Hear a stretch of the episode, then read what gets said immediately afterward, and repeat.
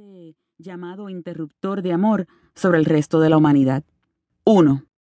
Se evitarían cientos de suicidios y aún más homicidios. 2. El crimen pasional sería una leyenda urbana. 3.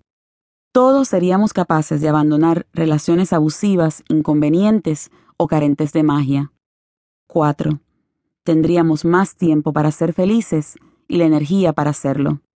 Y cuando la persona a la que amas con la vida te dijera que ya no te quiere y te mandara al carajo sin más ni más, serías capaz de sonreír, desearle suerte y decir, no hay mal que por bien no venga. Un millón de dólares, dije sosteniéndoles la mirada a pesar de los nervios.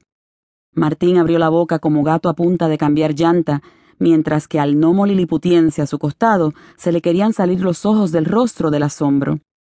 Pero dejémoslos en el asombro por un momento mientras te pongo al tanto. Freeze frame, como dirían en el cine. Me llamo Erika Luna. Vivo en Miami y el hombre al que acabo de congelar es mi marido Martín. Hablo del hombre alto, de treinta y tantos años larguitos pero interesantes, pelo negro y lacio, espalda ancha y talante de ser dueño del mundo. El pigmeo bigotudo a su lado es el licenciado Chávez, el abogado que contrató para divorciarse de mí. Y allí estábamos, en aquella oficina de paredes blancas y sosas, asientos de cuero y diplomas enmarcados, a punto de negociar el fin de siete años de matrimonio en contra de mi voluntad. Cuando se hubo recuperado de la sorpresa, el licenciado Chávez, cuya función básica en la vida era servirle de garganta a mi marido, me miró condescendiente. Pero, ¿a cuenta de qué un millón de dólares? Lamento decirle que aunque pudiera probarla, la infidelidad no es ofensa castigable por ley en el estado de la Florida. Más bien póngase difícil y nos aseguraremos de que la que tendrá que pagar un millón de dólares en honorarios legales será usted.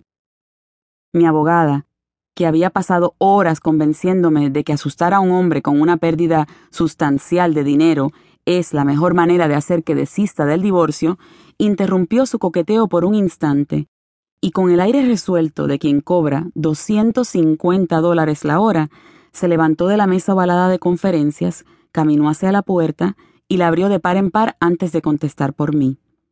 Me disculpan si no les permito intimidar a mi cliente en mi propia oficina.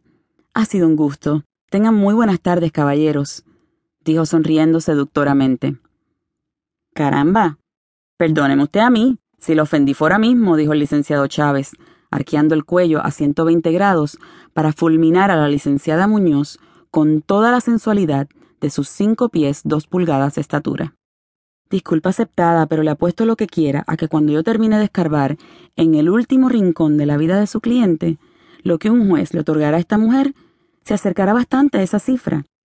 Si no me cree, salga por esa puerta y nos vemos en corte, replicó ella de manera encantadora, por supuesto. Pero fue Martín el que saltó como un resorte de colchón nuevo tan pronto se mencionó la palabra juez.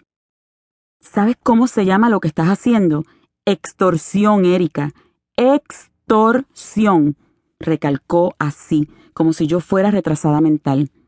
¿Y lo que has hecho tú? ¿Cómo se llama? Ah, déjame ver. Ya sé. Infidelidad. Pegar los cuernos. Poner los tarros. Claro, hazte la víctima. Mira, es que si yo tuviera un millón de dólares, consideraría seriamente usarlos para contratar un asesino a sueldo, dijo exasperado. ¿Qué es lo que tú quieres? La casa. Ahí la tienes, añadió tirando un grueso manojo de llaves sobre la mesa. ¿Qué más quieres? ¿El auto? Ten el maldito auto, dijo sacando otro par de llaves del bolsillo de su saco y tirándolas en la mesa junto a las otras, creando un sonido angustioso que a mí se me pareció al que harían miles de pajaritos lanzados al aire sin saber volar aún. Así nada más, de un día para otro, sin explicación.